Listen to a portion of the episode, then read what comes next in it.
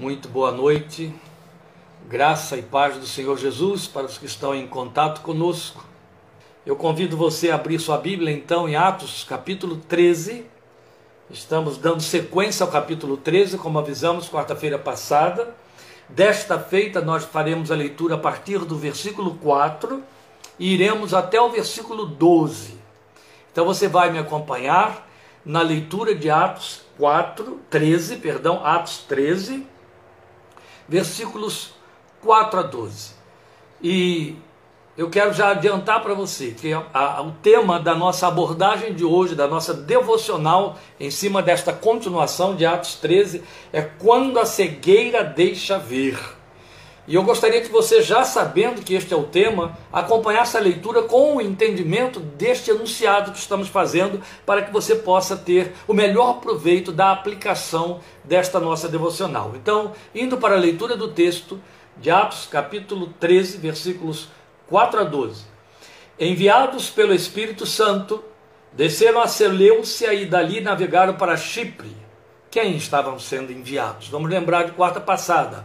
Barnabé e Saulo. Separem-me, disse o Espírito Santo, a Barnabé e a Saulo para a obra que os tenho chamado. Lembram? Então aqui está a sequência. Chegando em Salamina, proclamaram a palavra de Deus nas sinagogas judaicas. João estava com eles como auxiliar. Viajaram por toda a ilha até que chegaram a Pafos. Ali encontraram um judeu chamado Bar Jesus, que praticava magia e era falso profeta. Ele era assessor do procônsul Sérgio Paulo. O procônsul, sendo homem culto, mandou chamar Barnabé e Saulo porque queria ouvir a palavra de Deus. Mas Elimas, o mágico, esse é o significado do seu nome, opôs-se a eles e tentava desviar da fé o procônsul.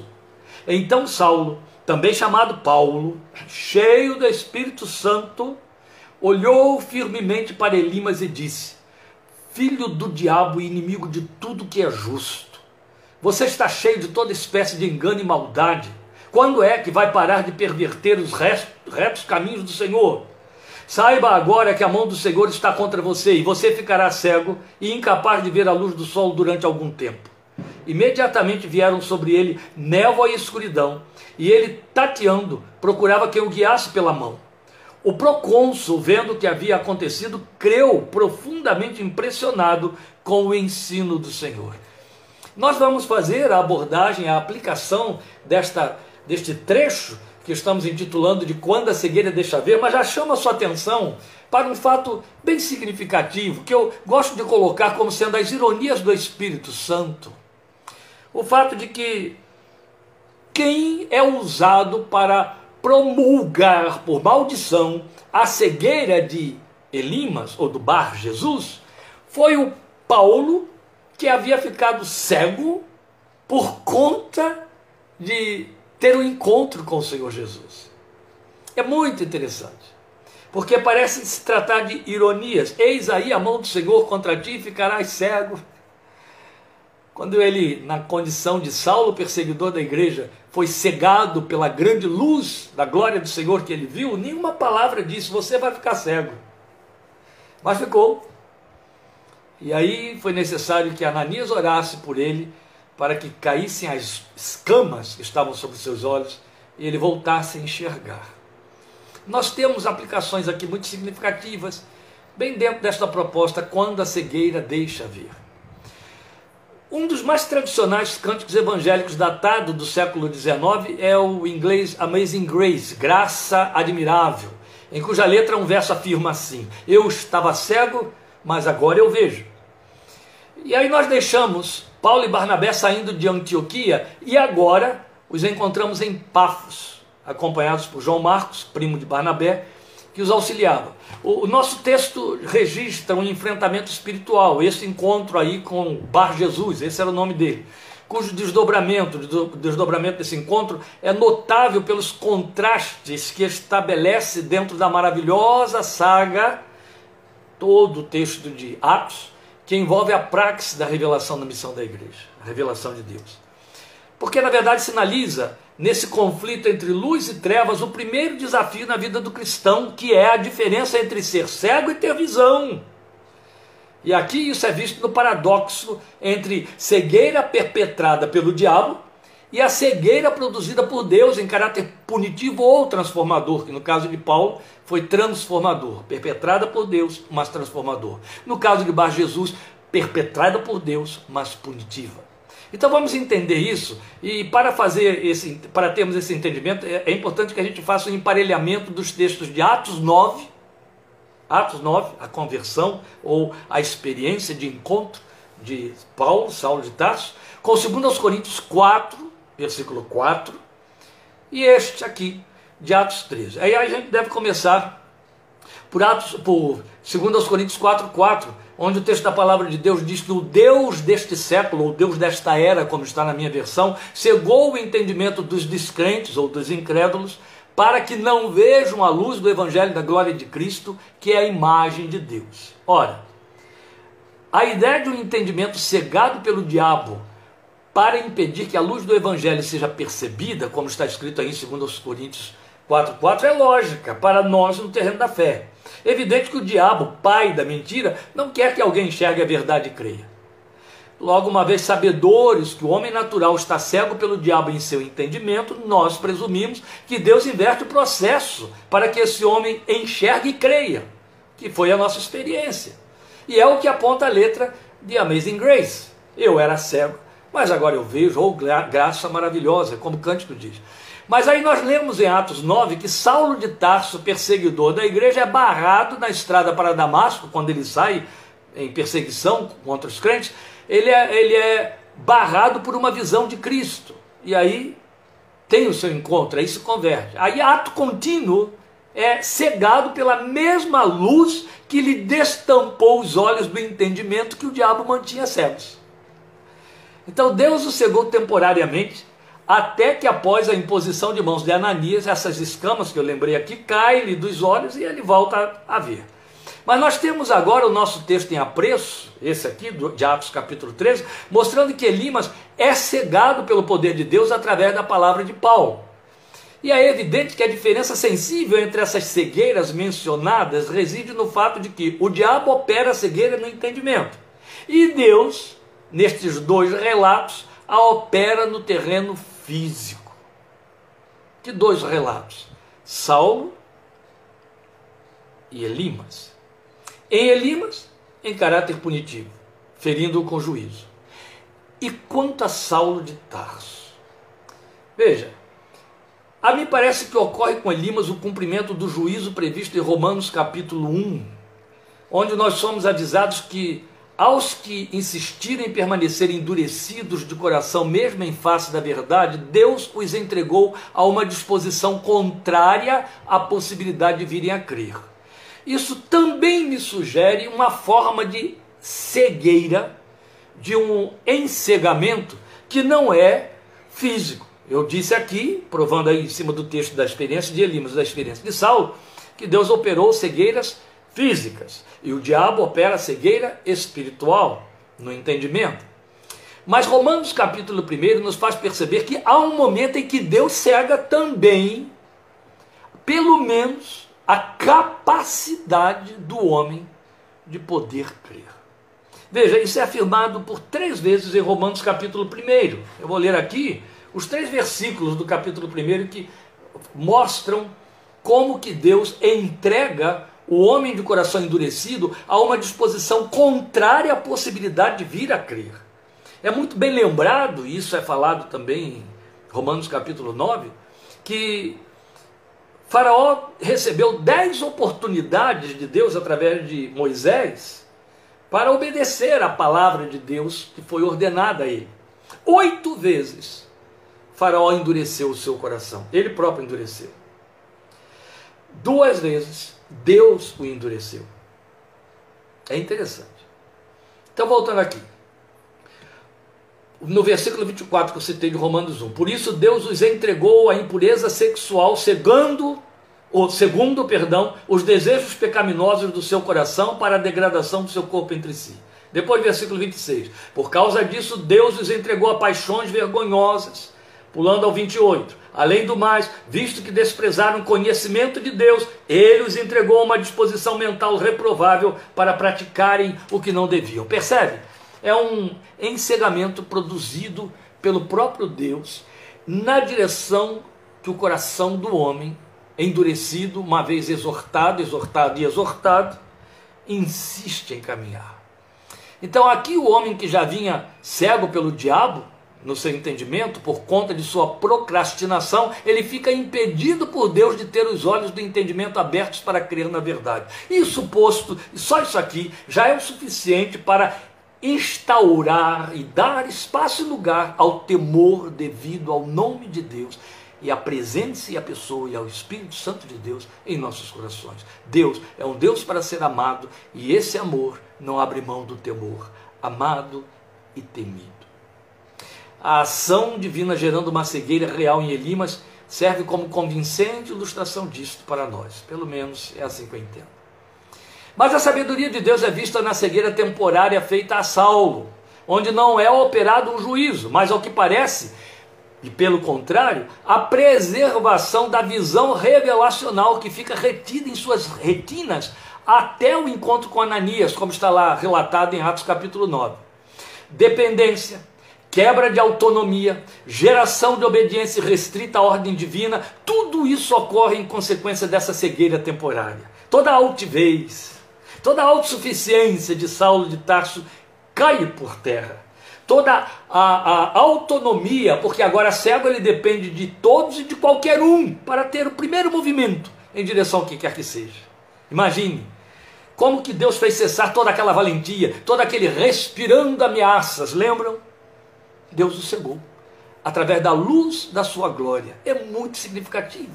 São dessas ironias espirituais que ele permite e que o Espírito registra na revelação da sua palavra. Então, outro tanto, Ananias se depara com o feroz ex-perseguidor dentro de sua casa, incapacitado, alquebrado, sem inspirar medo ou ameaça alguma. Então, essa cegueira de Paulo, que quebrou a sua altivez e a sua autonomia, veio a calhar para um Ananias que poderia ficar ali assustado, intimidado, não é verdade? Na alma de Saulo, aquela cegueira física operou a necessidade de buscar a luz da revelação de Deus, em total dependência do que Deus poderia trazer, longe de sua mente arguta, outrora escrava de uma religiosidade tirana e cruel. Você há de convir que todo aquele arrobo, aquela fúria de perseguição, como ele mesmo depois se pronunciando diante de Agripa, lá para frente veremos isso, querendo Deus, ele diz: Eu acreditava que estava servindo a Deus quando eu fazia isso. Fazia o quê? Perseguia, prendia, matava, arrastava pelas ruas, matava, consentia na morte. Ele entendia que estava prestando um serviço para Deus, absolutamente cego. Agora, uma vez cegado mesmo por Deus, uma vez que a luz que brilhou sobre seus olhos fechou esses olhos para uma visão temporal ou secular, ele caiu numa dependência total do que Deus poderia trazer. A sua mente deixa de raciocinar, deixa de pensar por si própria, deixa de, de arranjar é, é, razões justificativas, é, teologias que justificassem a perseguição, porque na verdade ele diz para a gripe, e é um fato, que toda aquela perseguição que ele moveu, ele moveu ele a fez movido por zelo, zelo religioso, zelo espiritual. Não era a malignidade de um coração incrédulo e perverso, não. Paulo era fariseu de fariseus. Paulo era um homem sério, zeloso da lei, e foi por causa de zelo da lei, zelo religioso, que ele se tornou perseguidor e consentindo com crimes. Ele era a, a mente por detrás daqueles crimes perpetrados contra a igreja outros servos de Deus. Uma vez que ficou cego, agora ele não podia mais raciocinar por si mesmo, ele, não, ele dependia do que viesse, do que Deus tivesse de lhe trazer. Então, estava totalmente dependente de uma exclusiva ação divina, vazio de seus próprios recursos visuais, fortemente engendrados na vida e até mesmo aos pés de Gamaliel, como ele testemunha mais tarde. Então a cegueira pelo poder de Deus lhe traria a necessidade de receber, tanto quanto visão física, visão espiritual exclusivamente divina. De tal forma que, passados anos, agora Paulo poderia dizer com autoridade, quanto e de quanto abriu mão em termos de suas vias visuais para poder enxergar Cristo. Quando ele disse, eu vou ler para você, o que está em Filipenses, capítulo 3. Você pode acompanhar se quiser, já que eu estou aqui procurando dentro do texto da minha Bíblia. Filipenses, capítulo 3, olha o que ele disse, versículos 7 a 10. Por conta dessa dependência, mais do que para mim era lucro, passei a considerar como perda por causa de Cristo. Mais do que isso, considero tudo como perda comparado com a suprema grandeza do conhecimento de Cristo Jesus, meu Senhor, por quem perdi todas as coisas. Eu as considero como esterco para poder ganhar Cristo e ser encontrado nele, não tendo a minha própria justiça que procede da lei, mas a que vem mediante a fé em Cristo, a justiça que procede de Deus e se baseia na fé. Quero conhecer Cristo, o poder da sua ressurreição e a participação em seus sofrimentos, tornando-me como ele em sua morte Percebe aí? Como esse homem agora abre mão daquilo que suas vias visuais, temporais, intelectivas podia trazer para depender totalmente da revelação de Deus, da ótica da fé, daquilo que os seus olhos espirituais poderiam passar a ver esta nítida e cristalina visão que o torna fascinado por Cristo e sua glória, como acabamos de ler em Filipenses capítulo 3, ela decorre de uma ação profunda do Espírito de Deus em seu coração. E então, com isso eu faço uma aplicação destas nossas considerações hoje aqui. Me faz pensar que a cegueira operada por Deus em Paulo no momento da sua conversão a Cristo, ela lhe fechou para sempre os olhos para os atraentes e dispersivos brilhos deste mundo, que ficaram ofuscados diante de resplendor maior. Esse resplendor, de que ele fala especialmente no versículo 10 de Filipenses 3. Experiência que seria muito bem-vinda na vida de cada discípulo dos dias de hoje. Eu, você, toda a igreja se se traduzisse na mesma proporção em ter olhos ofuscados pela glória do Senhor, insensibilizados para se deixarem fascinar pelas luzes deste mundo tenebroso. Nos seus arroubos de piedade, a igreja, ao longo de, de mais de cem anos, cantou muitas vezes sobre não se deixar atrair pelas belezas dos passarinhos e belas flores que querem me encantar, são vãos terrestres esplendores. De longe enxergo o lar. E por que a igreja cantou isso? Estou vendo a Laíde ali, certamente está lá cantando do outro lado na sua sala, só porque eu citei o, o cântico aqui, e seria tão lindo se a gente pudesse ouvi-la, não é? Da linda pátria estou bem longe, não é isso, Laíde? Bem longe estou. Eu tenho de Jesus saudades. Quando será que vou? Aí é que entra a estrofe que eu citei. Passarinhos, belas flores querem me encantar. São vãos terrestres esplendores. De longe enxergo lá. Mas, se a glória do Senhor não é brilho suficiente para cegar os nossos olhos desses brilhos temporais, nós ainda temos visão para eles. E são brilhos altamente sedutores. São eles que levam de roldão muitas vezes a vida piedosa, a confissão, os desejos, os sonhos. São eles. Pessoalmente, eu penso que no plano redentivo de Deus para cada um de nós, nosso entendimento aclarado, de olhos abertos para a verdade divina, deveria deixar-se atrair pela luz da glória de Deus de tal ordem que tornaria verdadeira a experiência pretendida na canção que diz: Quando tudo obscurece devido ao seu resplendor. Lembra desse cântico? A Lília vai entoá-lo agora para nós, e com esse cântico entoado pela Lília, que você poderá acompanhar aí, teremos encerrado a nossa meditação neste momento. Quero dizer a você que na próxima quarta-feira não teremos Minuta 22. Vamos fazer um intervalo até 12 de janeiro. 12 de janeiro retomaremos as minutas, mas domingo que vem eu aguardo você para o nosso último culto de 2020, deste ano de 2020, nossa última ministração do ano 2020.